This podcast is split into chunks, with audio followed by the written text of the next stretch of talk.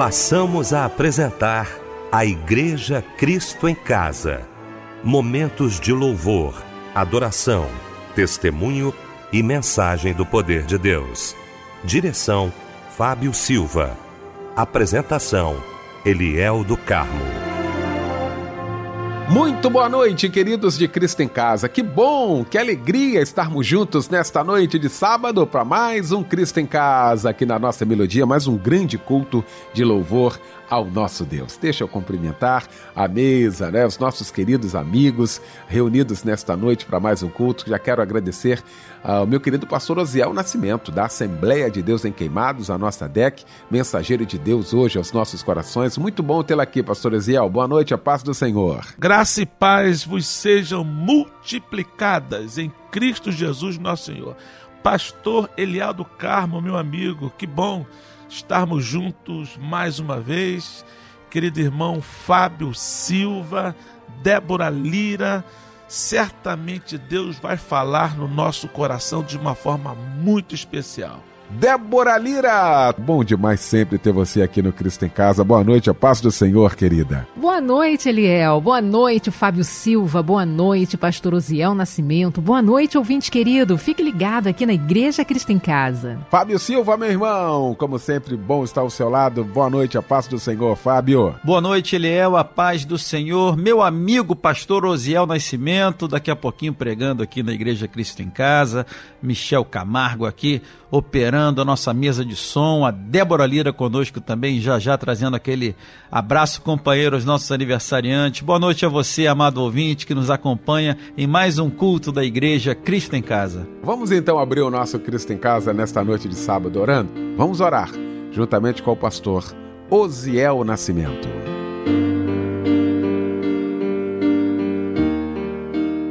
Pai querido, te louvo, te dou graças por mais esta rica oportunidade. Cultuar o Senhor é um grande prazer. Falar da tua palavra é uma alegria. E hoje nós teremos cânticos, palavra, uma bênção certamente virá da tua parte, que tu possas abençoar e concordar com tudo que estamos fazendo aqui hoje, sempre para a honra e para a glória do teu nome abençoe os nossos ouvintes, tome em tuas mãos toda a direção da rádio, este culto direcionado por ti para os nossos corações, em nome de Jesus. Amém.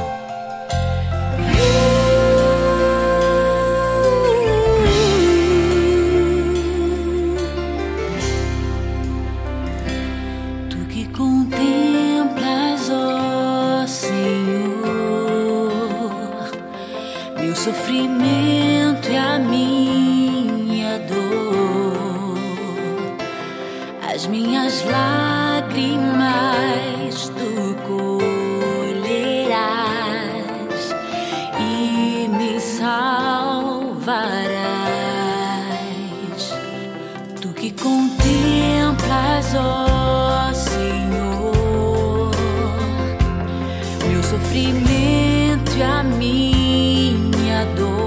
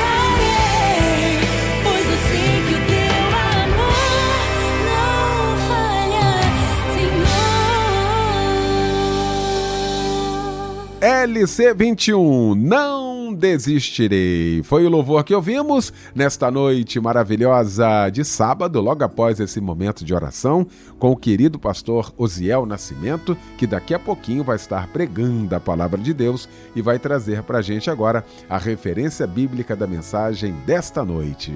Graça e paz sejam multiplicadas em Cristo Jesus, nosso Senhor. Hoje nós vamos ler Lucas, capítulo de número 7, versículo 11 até o versículo de número 17. Certamente Deus vai falar aos nossos corações. Queremos cantar, pra você. Nesta data querida, queremos cantar pra você.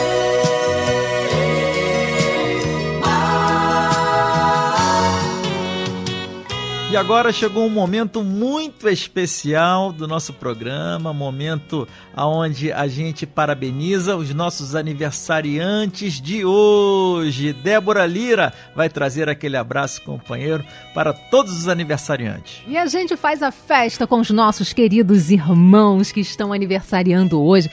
Parabéns, hein, meu amado irmão, minha querida irmã, por mais um ano de vida. Que as bênçãos do Senhor estejam sobre a sua vida e que você tenha muitos anos com saúde, paz, prosperidade, tudo do céu para você. Feliz aniversário e um abraço, companheiro Marlene Vargas Maciel, Nívia Estela Santana, Érica Conceição da Silva, Antônio Carlos, a Cristina de Matos Silva Rodrigues, o Júlio César Mindas, Marcos Antônio de Barros, Josiane Gonçalves dos Santos e Sérgio Barbosa fazem aniversário hoje. Bem-aventurados os que choram, porque eles serão consolados. Mateus 5:4.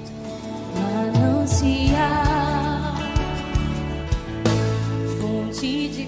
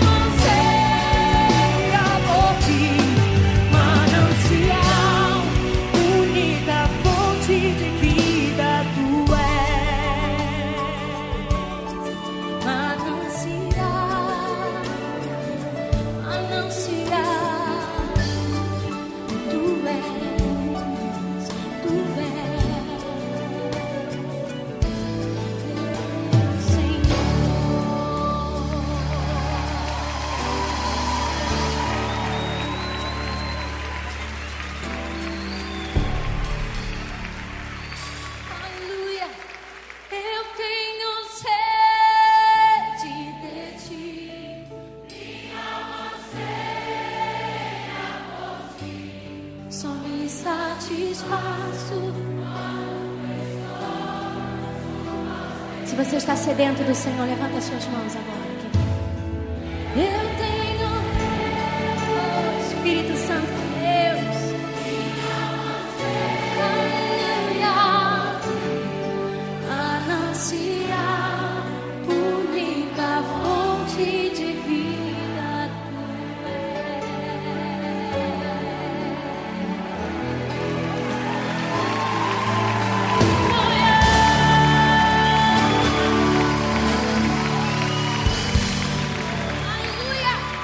Louvor lindo que ouvimos, hein? Logo após essa mensagem maravilhosa aos nossos corações, Pastor Osiel Nascimento, muito obrigado, tá, meu irmão? Muito obrigado mesmo. O irmão vai estar orando daqui a pouquinho, mas antes, Fábio Silva com os pedidos de oração.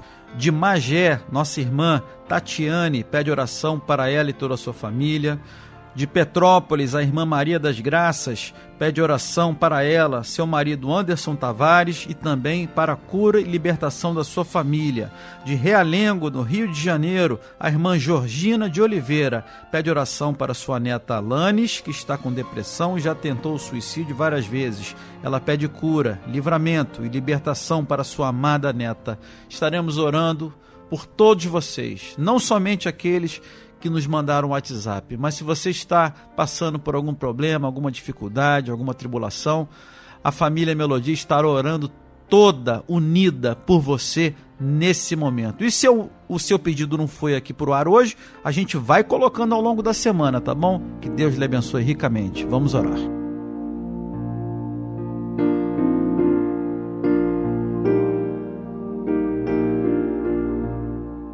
Amado Deus, o Senhor que conhece e sonda os nossos corações. Alguns pedidos chegam até o nosso conhecimento, tantos outros não, mas nenhum deles escapam aquilo que está na sua capacidade de entender e de saber de antemão aquilo que já foi pedido. E aquilo que foi pedido, certamente o Senhor conhece e cremos que tu tens poder para abençoar essas vidas. Socorro bem presente na angústia é o Senhor e nós acreditamos nisso. E falando em angústia, Senhor, alguns níveis de angústias estão sendo é, estão sendo vivida por algumas pessoas. Quem sabe porque perdeu um ente querido, quem sabe porque recebeu um diagnóstico que não esperava, quem sabe, ó Deus, porque algo aconteceu que surpreendeu negativamente, a angústia insistiu ou insiste em instalar na vida desta querida e deste querido. O salmista diz bem claramente: Na minha angústia clamei ao Senhor.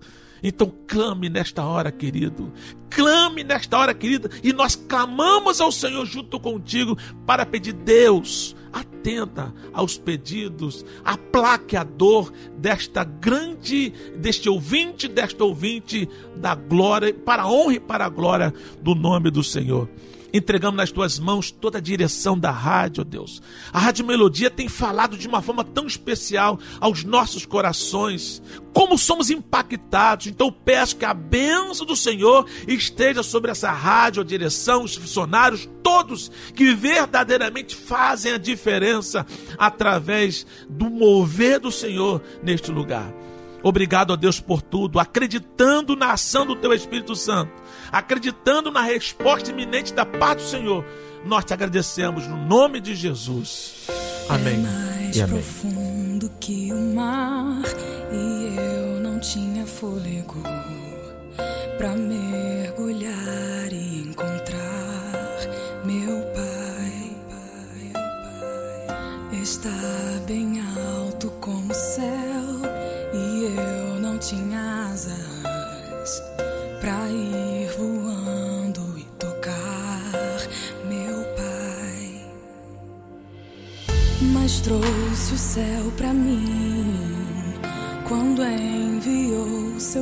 pra morrer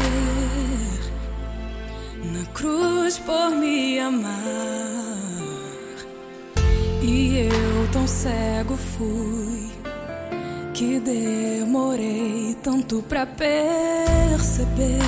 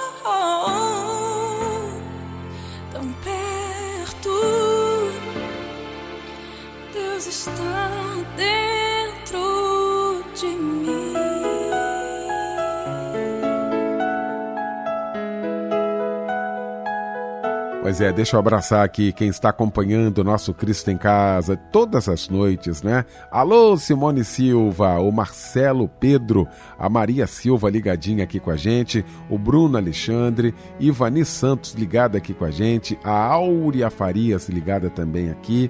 Deixa eu mandar um abraço muito especial também aqui para uma vozinha muito especial, a avó Francisca Rodrigues, de Nova Iguaçu, tá sempre ligada aqui com a gente, né? Recebi o abraço aí através do pastor Miguel Rodrigues, da Andréa Fontes, é a mamãe do pastor Miguel Rodrigues, minha avó querida, a avó Francisca, ligada aqui com a gente. Benção, avó! Um beijo para a senhora, muito obrigado por todo o carinho.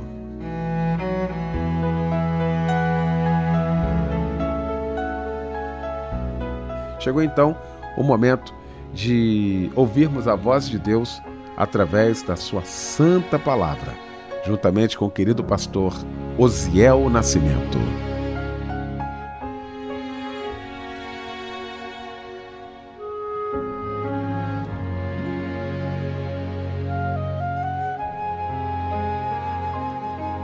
Lucas capítulo 7, versículo 11 ao 17. E aconteceu que, no dia seguinte, ele foi à cidade chamada Naim. E com ele iam muitos dos seus discípulos e uma grande multidão. E, quando chegou perto da porta da cidade, eis que levavam um defunto, filho único de sua mãe, que era viúva. E com ela ia uma grande multidão da cidade. E vendo-a, o Senhor moveu-se de íntima compaixão por ela e disse-lhe: Não chores. E chegando-se, tocou o esquife, e os que o levavam paravam. E disse: Jovem, a ti te digo, levanta-te. E o defunto assentou-se e começou a falar. E entregou-o à sua mãe. E de todos se apoderou o temor e glorificavam a Deus, dizendo: Um grande profeta se levantou entre nós, e Deus visitou o seu povo. E correu dele esta fama por toda a Judéia e por toda a terra circunvizinha. Eu sempre digo uma coisa: não se deve falar para uma pessoa parar de chorar, a menos que, ou ao menos que, você tenha condições de eliminar a razão do choro da pessoa. Se uma pessoa está chorando porque perdeu um ente querido, não tem como dizer não chore. Se você percebe alguém sofrendo por alguma razão, você não deve dizer pare de chorar, a não ser que você tenha condições de resolver a questão que está levando a pessoa ao choro. Jesus disse para aquela mulher: Não chores. Por que, que Jesus disse para aquela mulher: Não chore? Porque ele tinha condições de aplacar a dor, ele tinha condições de resolver a razão do seu choro. Jesus estava caminhando, como nós lemos na palavra, a cidade chamada Naim. Uma multidão estava com Jesus, até porque no dia anterior Jesus tinha realizado muitas pregações, Jesus tinha curado de uma forma extraordinária o servo do certo centurião. Jesus não precisou ir nem na casa dele, o centurião foi aquele que disse uma palavra extraordinária: Senhor, não sou digno de ser, de te receber debaixo do meu telhado. Diga apenas uma palavra e o meu servo será curado. Jesus simplesmente fez aquilo que o servo é, precisava e foi curado instantaneamente. As coisas aconteceram. É só ler o contexto, que é o dia anterior do versículo 11 que nós acabamos de ler de Lucas capítulo 7. É um dia cheio na agenda de Jesus, é um dia maravilhoso e agora ele vai para uma outra cidade. Agora ele vai para a cidade de Naim, a aldeia de Naim. Ele vai fazer aquilo que lhe é que lhe apraz, que é pregar a palavra e também ajudar aos necessitados. E ele se encontra com uma mulher. A mulher está envolvida com muita gente ela também tem uma multidão que a segue. Enquanto a multidão que segue Jesus, ela está com alegria, com júbilo, percebendo a presença do Mestre. A multidão que está com mulher é uma multidão triste porque está com dó, está com pena, está com sentimento de, de perda que está acontecendo ali, porque a mulher é viúva e agora a vida dela piora por perder o seu único filho. Deixe-me mostrar para você esta questão. Este relato bíblico sobre a perspectiva da viúva de Naim. Mas eu quero mostrar sobre três perspectivas. Primeiro, sobre a perspectiva, essa situação sobre debaixo da perspectiva da mulher. Olha o que ela pode estar pensando. Perdi meu único filho. O que me era mais precioso na terra. Quem sabe essa mulher questionava a Deus por causa do falecimento do seu filho. Quem sabe ela perguntava por que ele, não eu. A minha esperança se foi. Eu já tinha perdido parte das minhas esperanças, porquanto eu perdi também o meu esposo, eu sou viúva. Agora eu perco também meu único filho. E aquela mulher só chorava. Para essa multidão toda, o que adianta? Para que todo mundo perto de mim se ninguém pode fazer alguma coisa? Essa é a visão da mulher, da viúva ali da cidade de Naim. Ela não via esperança e quem sabe esta é a sua visão. Essa é a sua ótica diante da circunstância que você está vivendo. Como aquela mulher rodeado de pessoas que não poderiam fazer nada. Você sente sozinho, mas está rodeado de muitas pessoas, isso não adianta nada. Você acha por que, que as coisas acontecendo desta forma? Essa mulher está sem perspectiva. Essa mulher está sentindo dor, essa mulher está com problema, e quem sabe você está chorando como ela estava chorando e ela estava sem perspectiva, e você também, quem sabe, também está sem perspectivas. Há momentos de tanta dor em que nós não conseguimos nem pronunciar palavras, só chorando. Esta era a situação do contexto daquela mulher. Eu gosto muito da sinceridade de Davi. No Salmo de número 6, versículo 6, Davi diz assim: Estou cansado de tanto gemer. Todas as noites faço nadar o meu leito, de minhas lágrimas o alago. Capítulo de número 42, ou melhor, Salmo de número 42, versículo 3, Davi continua dizendo: As minhas lágrimas têm sido o meu alimento dia e noite enquanto me dizem continuamente: O teu Deus onde está? Esta era a realidade daquela mulher. O teu Deus onde está? A tua situação não tem jeito. O que adianta essa multidão com você que só choram? Ou seja, eles fazem a mesma coisa que você está fazendo, chorando. Tem muita gente que está próximo de nós, não pode fazer nada e nos sentimos sozinhos em meio a uma multidão. Esta era a situação sobre a perspectiva daquela mulher. Agora dá uma outra olhada, um outro ponto de vista. Esta mesma situação dentro do ponto de vista das pessoas que estavam com aquela mulher. Pobre mulher. Já era. É o fim. Não tem mais jeito. Perdeu o marido e agora o filho. Pobre coitada. E as pessoas, quem sabe, choram ficam consternados.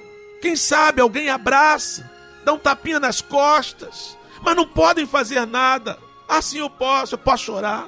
Eu vou chorar com você. Eu vou sentir a sua dor, mas vou chorar com você. Esta é a perspectiva daquele povo que se encontrava com aquela mulher. Alguns tinham pena, alguns a chamavam de pobre coitada, quem sabe. Alguns queriam até fazer alguma coisa, mas não tinham condições de fazer dentro da perspectiva daquela mulher. Ela não vê razão, ela não vê motivo, ela não vê o que fazer. Dentro da perspectiva da multidão que estava com ela, não tem nada a não ser ficar do lado, eu não posso fazer nada, ele já está morto. Agora vamos para esta mesma situação, dentro da ótica de Jesus, dentro da perspectiva, o que Jesus está vendo.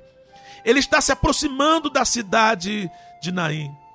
Ele está envolvido por uma multidão de pessoas felizes.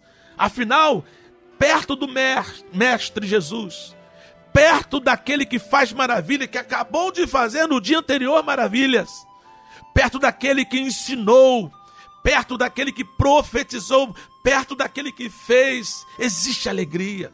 E Jesus está envolvido por esse ambiente. Mas de repente ele olha para sua frente e se depara com uma situação. Ao seu encontro vem uma mulher com uma multidão, ela está chorando. Jesus olha para ela, olha a perspectiva. Enquanto a mulher está desesperada, enquanto as pessoas com ela não têm esperança, Jesus se enche de uma íntima compaixão. Jesus olha para aquela mulher com íntima compaixão. E o contexto dele a perspectiva dele, o olhar dele é o seguinte: eu vou aplacar aquela dor. Eu vou tirar a razão do choro daquela mulher. Eu vou fazê-la parar de chorar. Enquanto a mulher não vê perspectiva, enquanto a multidão não vê nenhum tipo de, de, de meios para ajudá-la, Jesus diz: Eu vou ajudá-la, eu vou olhar por ela, eu vou tirar a razão do seu choro. Esta é a grande verdade do dia de hoje. Quem sabe você está envolto de uma multidão que não pode fazer nada por você. Quem sabe você não tem esperança, ou não está mais com esperança por conta de que a situação ficou insustentável. Mas Jesus está olhando para você agora e dizendo: não chores. Eu disse no início: ninguém pode dizer não chores para aquele que esteja sofrendo, a não ser que possa tirar a razão do choro dela. Jesus viu o choro daquela mulher, deixou a multidão que se alegrava com ele e se ajuntou à multidão que chorava. Essa era e sempre foi a característica de Jesus. Em seguida, ele toca o esquife, ele toca o, ca o, ca o caixão. E desse toque tem muitos significados. E um dos significados que eu posso dizer assim, ele se iguala a todos ali, já que não se podia tocar em um morto no, ou, ou no esquife sem ser considerado imundo, ele se iguala. Ele diz: Eu me importo. As pessoas param atônitas. Ué, como assim? Como é que ele toca num caixão? Como é que ele toca no esquife? Esse é Jesus, que não se limita a ser quem é, ele vai até a atenção e nos dá aquilo que somos e, se iguala no sentido de querer nos ajudar. Em nome de Jesus, receba esta palavra. Quem sabe você está dentro de uma perspectiva da mulher que chorava. E você tem razão para isso. Existem razões para você estar assim. Afinal, está passando por problema. Muitas pessoas estão próximas de você e não podem fazer nada. Não fiquem chateadas. A tua situação ficou tão terrível que as pessoas até querem e não podem. Mas Jesus pode. Basta querer. E eu acredito que Ele quer. E eu posso fazer rapidamente algumas perguntas. Duas perguntas. O que acontece quando choramos? Primeiro, exteriorizamos a nossa sensibilidade às vezes causada pela dor, outras vezes por fortes emoções de alegria. No caso aqui, pela dor. Então, quando você chora, você mostra a sua sensibilidade. Segundo, eu acredito piamente que o nosso choro sincero toca o coração de Deus. Como é bom saber que nós não conseguimos jamais enganar a Deus. Se eu fingir um choro, não vai adiantar nada. Mas se eu chorar com sinceridade, o choro vai tocar o coração de Deus. Eu acredito nisso. A Bíblia fala de um rei, lá no capítulo 20 do segundo livro dos reis, que Ezequias recebeu uma sentença. Prepara a tua casa, tá? O profeta chega, tu vai morrer. Não tem jeito a Bíblia diz que quando o profeta sai, Ezequias, se, Ezequias coloca o seu rosto para a parede e chora, diz a Bíblia, muitíssimo. Um choro de aquele choro de se lançar diante do Senhor. Eu não sei precisar aqui as palavras que falou, mas ele foi extremamente sincero. O choro foi tão grande, tocou o coração de Deus, a Bíblia diz que o profeta não tinha nem saído ainda, teve que voltar. Vai lá e diz para ele que eu estou acrescentando mais 15 anos. Eu sei que nós não podemos dobrar a Deus com o nosso choro. Eu não estou dizendo isso porque Deus, ele é soberano, faz o que quiser, a hora que quiser, quando quiser. Mas eu tenho certeza que o nosso choro sincero toca o coração de Deus. O que acontece quando choramos? Exteriorizamos nossa sensibilidade e certamente tocamos o coração de Deus. O que acontece quando Jesus nos vê chorando? A primeira pergunta é: o que acontece quando choramos? A segunda, o que acontece quando Jesus nos vê chorando? Pelo próprio texto, a resposta é: a sua reação é nos consolar. Versículo 13. E vendo-a, o Senhor moveu-se de íntima compaixão por ela e disse-lhe: Não chore. A palavra compaixão, se você pensar na paixão, no significado de sofrimento, haja vista é, a paixão de Cristo, o sofrimento de Cristo, paixão tem como seu significado sofrimento, compaixão com sofrimento, sentir dor, ou seja, sentir compaixão é sentir a dor da outra pessoa. Então, quando nós choramos, a reação de Jesus é nos consolar. Afinal, ele é o nosso consolador. Aí você fala, pastor Zé, calma, consolador é o Espírito Santo. Você está meio certo, sabe por quê? Jesus disse assim: enviarei um outro consolador. Isso quer dizer que o Espírito Santo é consolador, mas Jesus também o é. Jesus, ele é o nosso consolador e ainda prometeu: estarei convosco todos os dias. Para quê? Para consolar, para estar juntos. E nós temos o Espírito Santo, que é o Paracleto, o Consolador, alguém chamado para estar ao lado para ajudar. O que acontece quando Jesus nos vê chorando? A sua reação é nos consolar.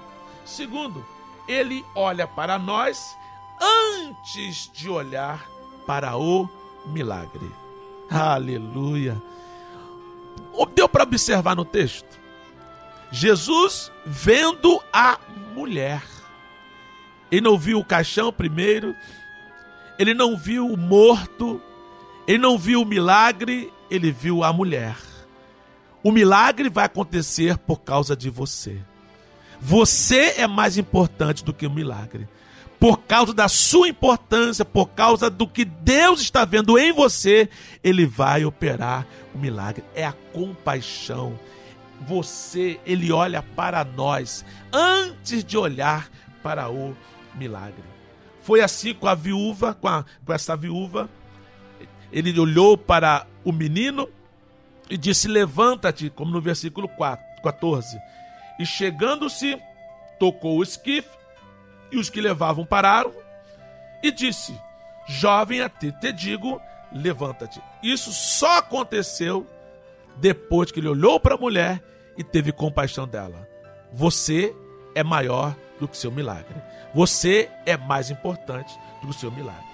A filha de Jairo aconteceu a mesma coisa. Marcos capítulo 5, versículo 41. E tomando a mão da menina, disse-lhe: Talita cume, que traduzido é: Menina, a ti te digo, levanta-te. Observaram? Aqui Jesus já está ressuscitando a filha de Jairo. Mas lá atrás, ele olhou para Jairo e disse: Não temas, crê somente. Você vem antes do seu milagre. O milagre vai acontecer não porque Deus queira fazer milagres por milagres por milagres, mas os milagres são feitos por conta de que há uma pessoa sofrendo, há uma pessoa necessitada e esta, e esta pessoa é mais importante do que o milagre. Aí você pode estar perguntando assim, Pastor Ziel, defina para mim milagre. Eu tenho uma definição muito simples e eu acho extraordinária. Deixa eu explicar uma coisa. Se você olha para o sol enquanto está se pondo, naquela visão bela, daquele verdadeiro cartão postal que muitas pessoas usam, se pondo ou nascendo, é a coisa mais linda, aquela natureza, aquela, aquela verdadeira obra de arte da parte de Deus. Você pode ser tentado a dizer: que milagre! Isto é um milagre. Eu diria: não é. Embora seja extraordinário, embora seja maravilhoso, embora seja. É, tire o fôlego, não é milagre, é o curso natural das coisas. Deus já fez assim. Afinal, o que é milagre, pastor Ziel? Milagre é a intervenção de Deus no curso natural das coisas. Se não fizermos nada, vai acontecer tal coisa, mas Deus vem, intervém. Isso é milagre. E eu acredito. Se você está com uma doença incurável, não tem jeito, se não fizer nada, é a morte. Deus pode fazer o milagre, ele intervém, ele vai intervir naquela situação. Então, em nome de Jesus, entenda esta verdade e não chore, porque a solução chegou. A solução é Jesus, e por ele ter a solução, ou por ele ser a solução, eu digo: não chores, porque vem o um milagre aí, vem a intervenção de Deus no curso natural das coisas. Que Deus te abençoe. Graça e paz. A noite vem chegando e você tão só. Coração apertado, nem percebeu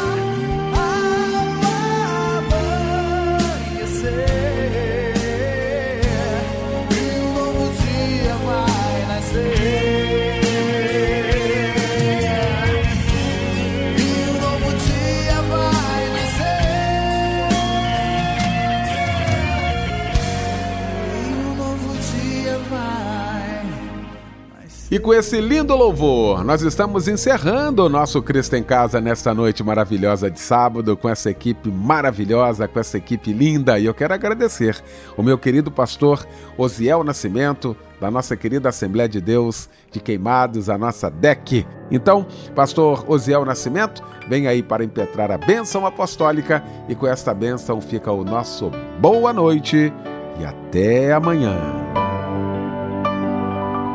Que a graça do nosso Senhor e Salvador Jesus Cristo, que o grande amor de Deus e a comunhão do Espírito Santo seja com todos nós, não somente agora, mas para todos sempre.